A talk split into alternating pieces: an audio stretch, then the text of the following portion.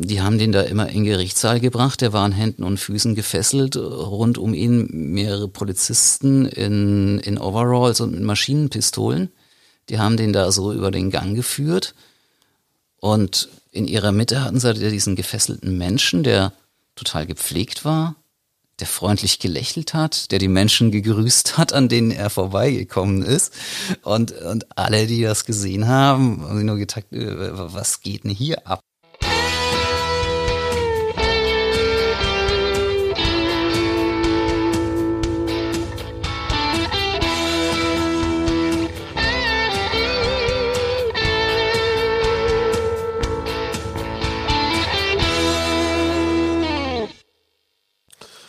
Liebe Zuhörerinnen und Zuhörer, herzlich willkommen beim Podcast Alles Böse.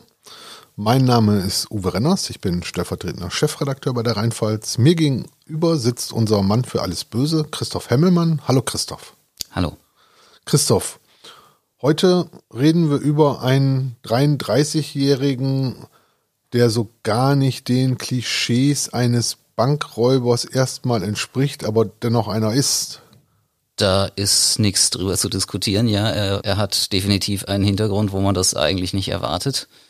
Er steht dann irgendwann aber vorm Landgericht in Landau und ist dort angeklagt wegen besonders schwerem Raub, erpresserischer Menschenraub, räuberischer Erpressung, Freiheitsberaubung und Körperverletzung. Gut, das juristische Wortgeklingel kann man einfach zu Banküberfällen zusammenfassen. Banküberfälle, bei denen er dann natürlich auch Leute bedroht hat, kurzzeitig äh, dann zumindest in der Bank eingesperrt hat, die auch angerempelt hat, sodass sie kleinere Verletzungen davon getragen haben und so weiter. Aber im Kern ging es darum, dass er sieben Banken überfallen hat. Und das war generell ein recht außergewöhnlicher Fall, aber vielleicht noch mal was zu seiner Vorgeschichte.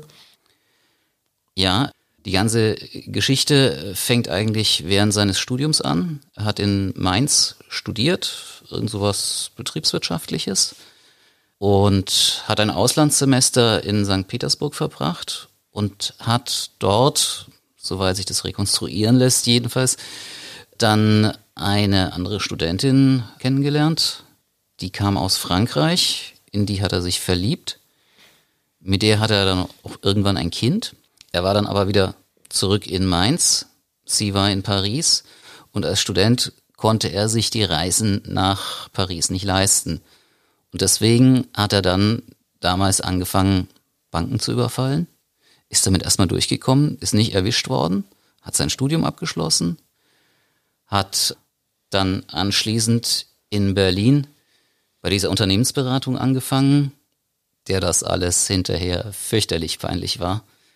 Er hat dann da eine Weile gearbeitet, ist aber irgendwann nicht mehr zur Arbeit gekommen. Und es war wohl so, dass er dann, dass seine geliebte Partnerin, die Frau, die ominöse, berühmte Frau aus Frankreich, zu ihm nach Berlin gekommen war und kaum war sie da, hat sie mit ihm Schluss gemacht. Und das hat er dann wohl nicht verkraftet, ist nicht mehr arbeiten gegangen, hatte irgendwann kein Geld mehr und hat dann wieder Banken überfallen. Und da ist er dann eben auch irgendwann erwischt worden und ist dann in Koblenz erstmal vor Gericht gestellt worden. Und die haben ihm damals, was für die Verhältnisse schon happig war, so achteinhalb Jahre aufgebrummt, die er dann in Berlin absitzen sollte. Da hatte er dann auch so, müsste nochmal überschlagen, drei Jahre oder was abgesessen und dann hatte er Hafturlaub. Und aus dem ist er nicht zurückgekehrt. Das war im Januar 2012. Und prompt ist es wieder mit Banküberfällen angegangen, mit einer gewissen Nähe zu Berlin und auch ganz, ganz unmittelbar, nachdem er dort nicht in die Haft zurückgekehrt war. Und dann ging es irgendwann in der Pfalz und in Baden-Württemberg weiter. Einer Kreis Germersheim in Freckenfeld und einer im Kreis Kusel, Herrschweiler-Pettersheim. Da haben sich die Ermittler dann eben gedacht, hm, das wird ja wohl irgendwie zusammenhängen. Wie ist er da vorgegangen? Naja, platt gesagt, rein in die Bank, Leute bedroht, sich Geld geben lassen, wieder raus aus der Bank. Der war bei seinen Überfällen aber durchaus schon brutal. Der ist, ich würde nicht sagen, dass der jetzt besonders brutal bei den Überfällen vorgegangen ist, aber wenn man Leute irgendwie eine Waffe ins Gesicht hält, also ich sag mal, wenn, wenn ich eine Bank überfalle und will, dass die Kohle rausrücken, dann muss ich denen ja auch irgendwie zumindest den Eindruck erwecken, dass ich ihnen wirklich was antun würde, wenn sie, wenn sie mir jetzt nicht folgen. Also ich muss denen das Gefühl geben, sie sind in Lebensgefahr, unabhängig davon, ob ich wirklich zum Äußersten gehen würde. Und das macht was mit Menschen. Ne? Es gibt immer Menschen, die stecken das ganz gut weg. Und, und es gibt andere Menschen, die, die, die verkraften das nicht. Das ist die eine Seite des 33-Jährigen. Die andere Seite hast du auch selbst kennengelernt. Das ist jemand, den irgendwie alle mögen. Der Typ kam krass sympathisch rüber, ja, das kann man das nicht sagen. Das war im Grunde völlig skurril in diesem Prozess in Landau. In Landau haben wir ein schönes, altes, neobarockes Justizgebäude, Justizpalast könnte man fast sagen. Äh, wunderschön mit Stuck an den Decken, aber auch fürchterlich unpraktisch.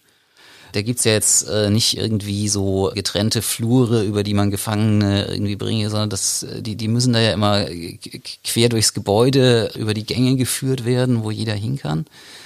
Und jetzt war es ja so, der Typ war ein Ausbrecher quasi, er war, er war in Haft gewesen, war nicht in die Haft zurückgekehrt. Er war auch körperlich extrem fit, das hat man gesehen, der war durchtrainiert bis in die Fingerspitzen.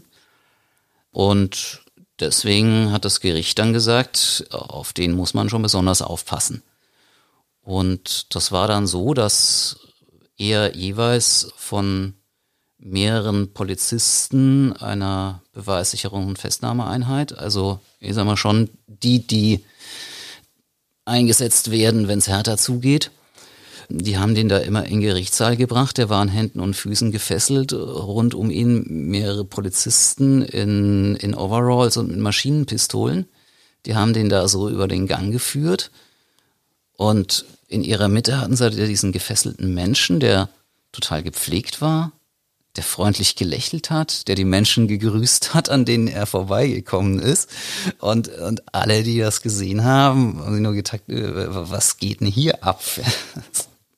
Umgekehrt waren auch, auch Häftlinge aus Berlin, die man dann aufgefahren hat, nach Landau gebracht hat, um, um von ihnen zu erfahren, wie der sich so in, in, in der Haft in Berlin benommen hat. Und äh, die, die, waren, die waren schon so, so ganz anderes Kaliber, den, den hast du den Knacki angesehen. Aber auch bei denen musste er echt ein Stein im Brett gehabt haben, weil die haben alle äh, wirklich total darauf geachtet, dass sie nichts sagen, was irgendwie gegen ihn sprechen könnte sehr, sehr interessant war auch, äh, die hatten eine, eine Sekretärin aus dieser Berliner Unternehmensberatung da. Und die hat über ihn gesagt, sie hat sich damals gedacht, der ist so nett, der ist bei uns hier in Unternehmensberatung völlig falsch, der ist viel zu lieb für unseren Job. Der Angeklagte ist damals in Madrid festgenommen worden, er war in Spanien unterwegs. Weißt du, was er da gemacht hat? Also ich meine, nachdem er nicht in den Knast äh, zurückgekehrt war in Berlin, musste er untertauchen, also völlig unabhängig davon, ob er jetzt noch Banken überfallen hätte oder nicht. Er wurde ja gesucht. Und in Spanien, ich weiß nicht mehr genau, wo, wo genau es war, ist er dann aber angeblich jedenfalls einfach nur in eine ganz normale äh, Verkehrspersonenkontrolle gekommen. Und äh, die Polizisten dort haben dann eben festgestellt, dass der weltweit oder wie auch immer zur, zur Fahndung ausgeschrieben ist und haben ihn dann halt festgenommen. Wie, wie geht dann das Rechtswesen in solchen Dingen vor? Setzen Sie ins Auto und fahren den dann mal eben nach Deutschland oder? Ja gut, die sperren den erstmal bei sich ein, informieren dann die deutschen Behörden. Dann läuft diese ganze Sache mit Auslieferungsantrag und was weiß ich was. Und das wird dann ja auf allen Seiten geprüft. Okay, also die Spanier müssen gucken, ist das, ist das wirklich in Ordnung, was, was, was die Deutschen da wollen? Und dann am Ende sagen in dem Fall eben die Spanier, ja, okay, ihr könnt ihn haben. Und in dem Fall ist es so gelaufen, dass zwei SEK-Polizisten aus Rheinland-Pfalz Linie nach Madrid geflogen sind, ihn übernommen haben und mit ihm in der Linienmaschine zurück nach Deutschland geflogen sind. Bekommt man das als Passagier mit, wenn man da drin sitzt? Ich meine, gut, wenn, wenn du in einem Flugzeug mal ich sag mal, jemanden siehst, der da mit, mit Handschellen drin sitzt und rechts und links von ihm zwei gut gebaute Männer dann kannst du dir irgendwann denken, was los ist. Also ich kenne das nur aus amerikanischen Spielfilmen und dann äh, springen die irgendwann, glaube ich, aus dem Flugzeug raus und äh, flüchten. Aber es, äh, das, das, ist, das ist in dem Fall nicht passiert. Es ist in einem also, Flugzeug. wenn, dann würden wir heute drüber reden. Ja. Ja. Es ist in einem Flugzeug aber trotzdem was Interessantes passiert. Die, die Polizisten, die haben nämlich angefangen, sich mit ihm zu unterhalten. Und er hat sich mit ihnen unterhalten. Ich meine, gut, man sitzt ein paar Stunden im Flugzeug, relativ dicht aufeinander, wie es im Flugzeug eh schon ist und in dem Fall ja noch ein bisschen dichter. Und die Polizisten haben dann später gesagt, okay, der hat uns erzählt, zum Beispiel, er will zusehen, dass er wieder nach Berlin ins Gefängnis kommt, weil in Berlin ist das alles so lax und die lassen ihn irgendwann wieder auf Hafturlaub raus und dann wird er wieder türmen. Er hat ihnen eben auch erzählt, wie, was für ein tolles Gefühl es ist, wenn er Banken überfällt, weil das Adrenalin dann, dass, dass sich das so geil anfühlt. Das war jetzt noch kein konkretes Geständnis für irgendwelche einzelnen Taten. Aber die Polizisten haben einen Vermerk dazu geschrieben und das Gericht hat sie dann eben auch als Zeugen kommen lassen, weil das Gericht gesagt hat, naja, für das Gesamtbild, was wir uns von diesem Angeklagten machen, ist es schon nicht uninteressant, was er da so vor sich hingeplaudert hat. Jetzt hat man ihn in Madrid festgenommen, aber wie ist man denn ihm eigentlich auf die Schliche gekommen, also dass er das war?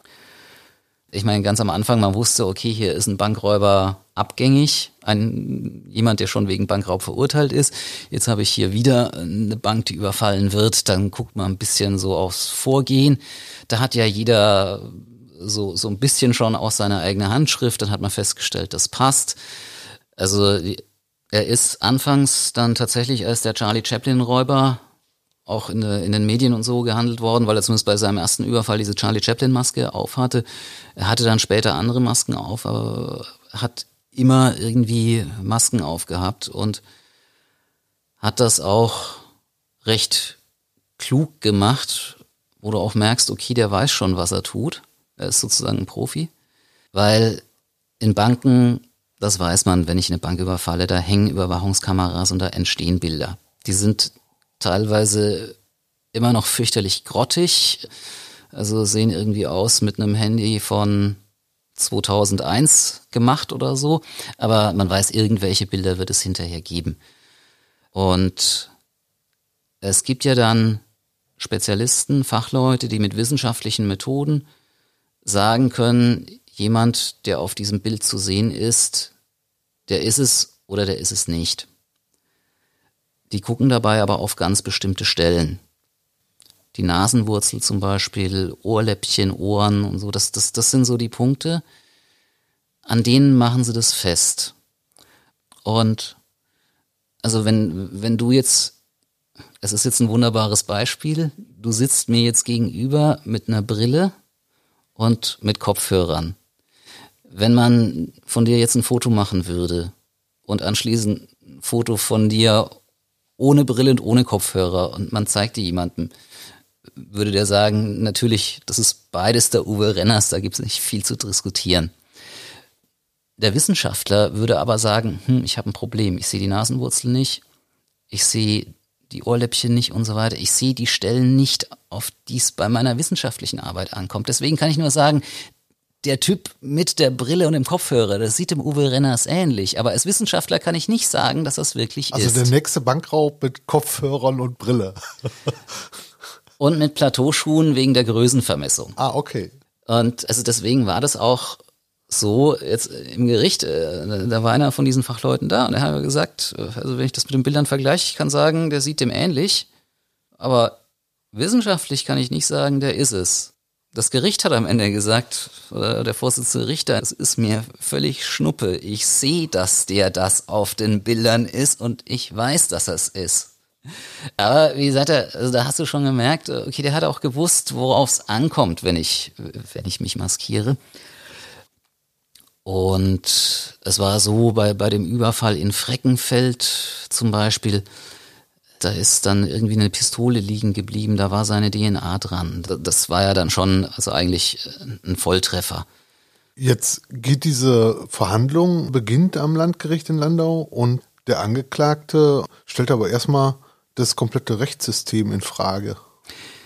Also ich meine, der hat im Prinzip die klassische Reichsbürgernummer abgespult. Also die, diese ganzen Geschichten, äh, die Bundesrepublik ist kein richtiger Staat und wenn die Bundesrepublik kein richtiger Staat ist, dann sind ihre Gerichte auch keine richtigen Gerichte. Dann haben die Typen da vorne in Robe ja auch gar nicht das Recht, ihm hier irgendwas zu wollen und sie sollten ihm jetzt bitteschön erstmal irgendwie beweisen, dass sie ordnungsgemäße Richter sind.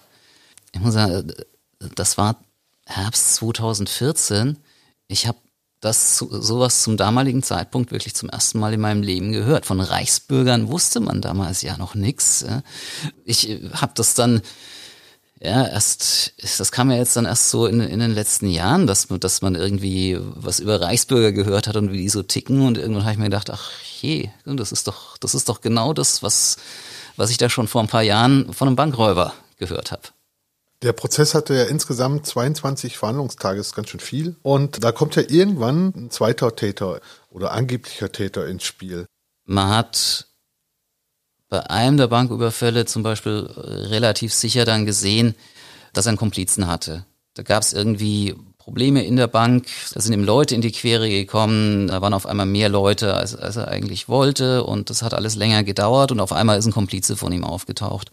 Und dann hat man wiederum Bilder aus anderen Banken, wo er scheinbar allein gewesen war, gesehen, wo man irgendwie dann doch den Eindruck hatte, hat er möglicherweise einen Knopf im Ohr, das sprach also dafür, dass er vielleicht auch bei anderen Banküberfällen nicht alleine war.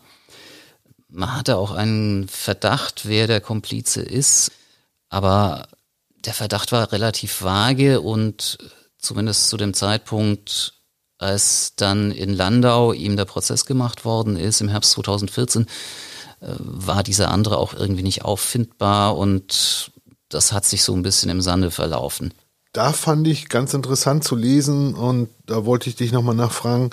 Da hattest du geschrieben, dass der Anwalt damals äh, meinte, dass dieser Täter auf einer Spitzelliste des Berliner LKAs gestanden habe. Ich, ja. ich kann mich daran erinnern, ich meine, es gab, es gab in diesem Fall mehrere Stellen, wo man sich irgendwie so dachte, hm, ist es jetzt doch ein bisschen wie im Krimi und ist es auch so, dass die Ermittler so arbeiten wie im Krimi und auch mal irgendwelche Nummern abziehen, die ja eigentlich gar nicht gehen. Ja, der Verteidiger hat auch immer gesagt, dass das in Madrid eine zufällige Verkehrskontrolle war. Das glaubt er einfach nicht. Das kann er sich nicht vorstellen. Das ist für seinen Geschmack schon ein bisschen zu viel Zufall.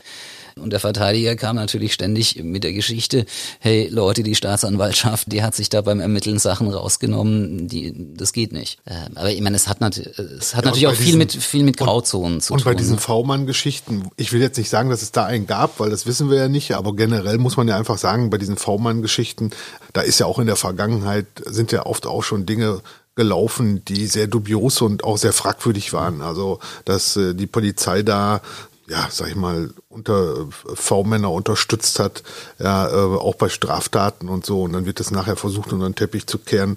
Also die Dinge gibt's ja alle. Von daher, sag ich mal, äh, in so einem Fall sich die Frage zu stellen, ob da vielleicht auch irgendwie was schiefgelaufen ist, ist aus meiner Sicht durchaus berechtigt. Es war ja auch so, der, der Angeklagte hat den ganzen Prozess über geschwiegen, hat nicht gesagt, ob er es war oder ob er es nicht war, was sein gutes Recht ist und ist dann ganz, ganz am Ende sagen mit einer Geschichte rausgekommen, die eigentlich alles nochmal über den Haufen geworfen hat oder über den Haufen werfen sollte, wo er gesagt hat, zwei von den Banküberfällen war ich, die anderen war ich nicht. Er weiß aber, wer die anderen Überfälle waren. Das war jemand, der da in Frankreich im gleichen Haus gelebt hat wie er, der ihm wahnsinnig ähnlich sieht, also er hat dann zum Beispiel gesagt, hier der Überfall, wo die Pistole mit seiner DNA dran zurückgeblieben ist, das, das, das war er nicht. Und der andere muss sozusagen seine DNA auf diese Pistole getan haben, um eine falsche Spur zu legen. Er hat dann noch gesagt, er hatte einen Grund dafür, dieser andere, er hat nämlich mit dessen Freundin geschlafen und deswegen wollte der ihn, wollte der also Banken überfallen und ihn gleichzeitig noch sozusagen wieder in den Knast bringen. Also dann kam halt auch noch dazu, er hat gesagt, hier ist der Name von, von dem Typen. Also das war vielleicht auch ein bisschen eine Zockerei. Ein Gericht muss ja so lange verhandeln, bis die Wahrheit feststeht, mal platt gesagt. Andererseits weiß man, ein Gericht agiert nicht im luftleeren Raum und da gibt's Terminpläne. Und es war klar, dass diese Richter jetzt demnächst einen anderen großen Prozess haben und dass sie diese Bankräubergeschichte irgendwann vom Tisch kriegen müssen. Und ich glaube, also wenn man jetzt sagt, die haben gezockt, der Angeklagte und sein Verteidiger, dann, dann läuft die Zockerei da drauf raus. Ganz am Schluss, wenn keine Zeit mehr ist, eine Alternativgeschichte zu präsentieren, darauf zu hoffen, dass das Gericht sagt, okay, wir schaffen es nicht mehr, wenn wir in Terminkalender gucken. Dürfen wir laut natürlich so nicht sagen, aber wir schaffen es einfach nicht mehr, die noch zu, zu überprüfen. Also sprechen wir ihn im Zweifel frei. Das Gericht ist dann hergegangen, hat den Namen genommen von diesem angeblichen anderen Täter, hat den irgendwie mal durch die deutschen und durch die französischen Einwohnermeldesysteme gejagt, hat dann festgestellt, jemanden dieses Namens gibt's nicht und hat dann gesagt, okay, Junge, das war's. Der Anwalt wiederum hat gesagt, hey Leute, das ist ein französischer Name, das kann genauso gut ein Belgier sein, die belgischen Adressbestände habt ihr nicht geprüft. Das hat dann aber auch nichts mehr genützt. Und äh, ich meine, also ich saß in dem Moment schon da und habe mir gedacht, okay, diese, diese Geschichte ist so irre, die kann eigentlich nicht stimmen. Andererseits ist sie wieder so abgedreht, die kannst du dir eigentlich nicht ausdenken, wenn du irgendwie dir was ausdenkst, um noch davon zu kommen. Und ich habe seinen Verteidiger irgendwie eine Ewigkeit später hatte ich nochmal Kontakt mit ihm und habe den Verteidiger gefragt, jetzt mal so unter uns, haben Sie das geglaubt, dass er nur die zwei Banküberfälle verübt hat? Und, aber er hat gesagt, also ich kann mir jedenfalls immer noch vorstellen, dass mein Mandant da die Wahrheit gesagt hat und er mithin für fünf Überfälle am Ende zu Unrecht verurteilt worden ist. Er ist verurteilt worden zu zwölf Jahren Haft. Und ja. Äh, zwölf Jahre ist schon eine ganze Menge. Das ist, das ist ja. eine richtige Menge. Und es kommt ja noch was obendrauf. Mhm. Sie stufen ihn als gemeingefährlich auch ein wollten ihn sogar in Sicherheitsverwahrung, glaube ich. Ich ja. glaube, das, das war der Punkt, um den es eigentlich ging. Wenn man sagt, ich habe zwei, nur, nur zwei Banken jetzt nochmal überfallen und das auch nur, weil ich in der Kurzschlussreaktion aus der Haft geflohen war und dann irgendwie überleben musste und so weiter.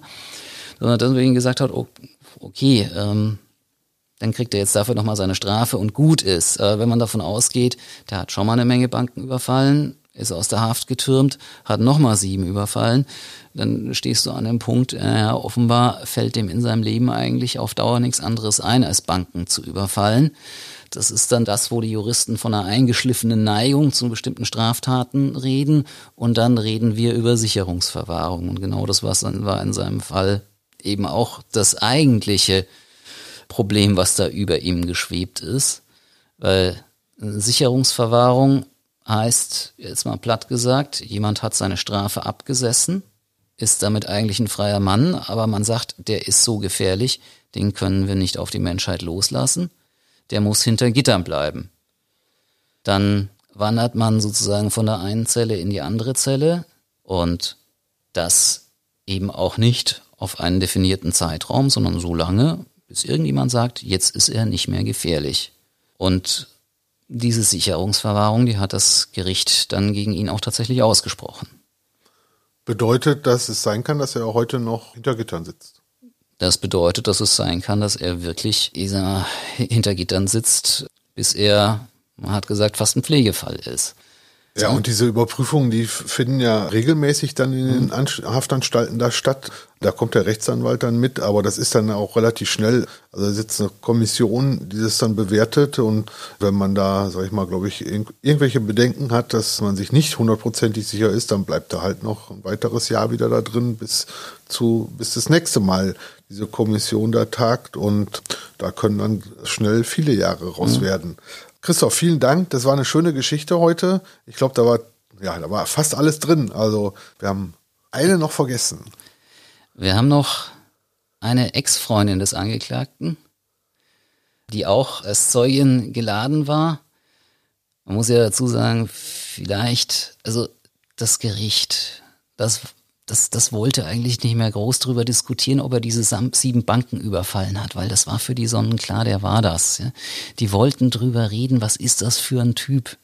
gerade auch mit Blick auf die Sicherungsverwahrung und äh, überhaupt, äh, das hat der Vorsitzende Richter am Ende auch mal ganz deutlich gesagt, wir wollten wissen, was ist das für ein Mensch und vielleicht, wenn er sich uns geöffnet hätte, wenn er was, dann hätten wir vielleicht auch anders entscheiden können. Ne?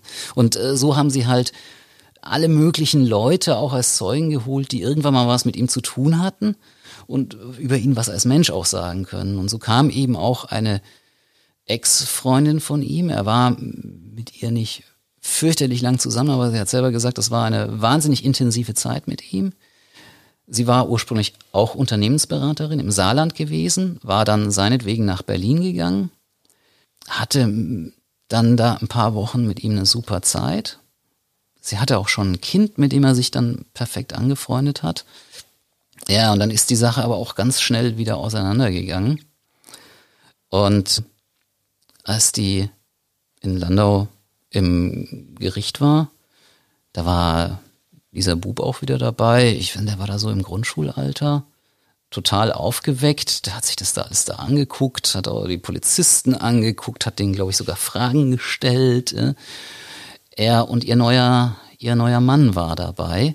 Und ich sag mal, die hatten, die hatten dann so Leinenklamotten und so eher an, sie, glaube ich, so langen Rock und so.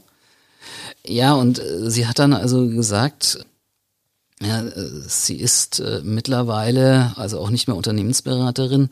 Sie hat jetzt zu Jesus gefunden und ist jetzt freikirchliche Missionarin. Super. Also wir haben einen 33-jährigen Unternehmensberater, der zum Bankräuber wurde. Seine Ex-Freundin wurde von der Unternehmensberaterin zur Missionarin. So spielt das Leben. Und deshalb, ich bin gespannt auf unseren nächsten Fall. Christoph, bis dahin. Yep. Tschüss.